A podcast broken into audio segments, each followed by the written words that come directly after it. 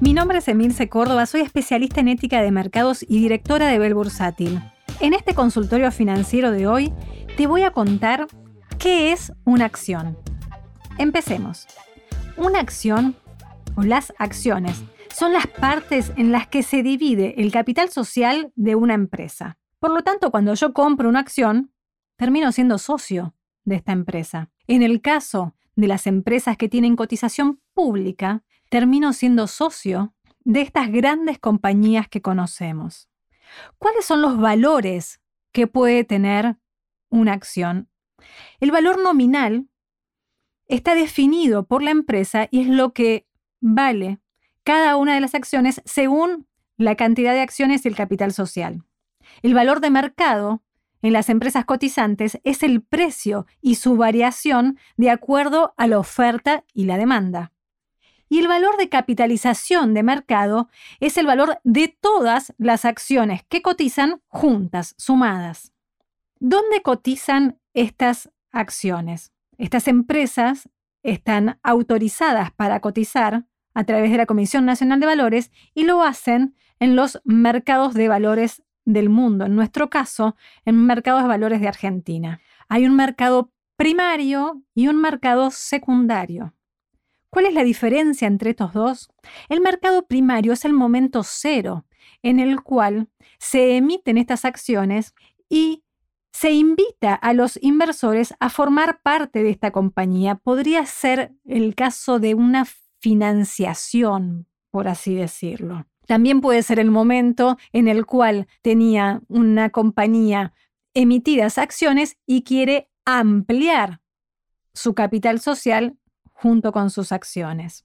Ese sería el momento cero, es el mercado primario. El mercado secundario es lo que sucede normalmente en los mercados de capitales, es donde se negocian las acciones que ya existen, que ya fueron emitidas y tienen un número finito. cada una de estas compañías tienen un número de acciones emitidas y lo que cotizan son esas acciones, por lo cual necesito a alguien que quiera vender las acciones si alguien las quiere comprar. Lo que genera volumen esta situación, quienes quieren vender con quienes quieren comprar. Eso es lo que genera el volumen del mercado de un activo. Esta rentabilidad que pueden obtener estas empresas, estas que llega al mercado a través de sus acciones, es una rentabilidad variable, es una empresa privada que se dedica a un objetivo específico, en un sector específico, en un rubro específico, que obtiene una rentabilidad. Esta rentabilidad no está especificada al momento de invertir. Entonces se llama renta variable, a diferencia de lo que habíamos visto en algunos podcasts anteriores, de lo que era un bono, que tienen una renta fija. Al momento de ser emitidos nos dicen exactamente cuánto vamos a ganar y cuándo. En el caso de las acciones, como son empresas que van sucediendo en su actividad y van el crecimiento y evolución de su rubro, obtienen una rentabilidad que no está definida.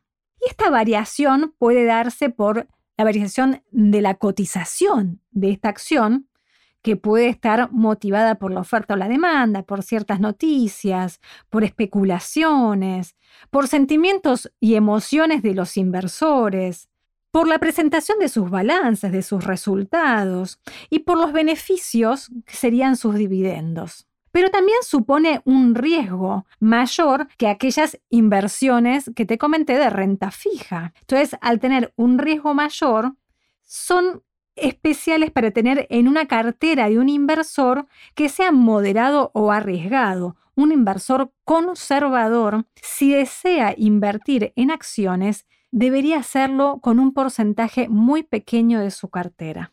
¿Y cómo puedo comprar estas acciones?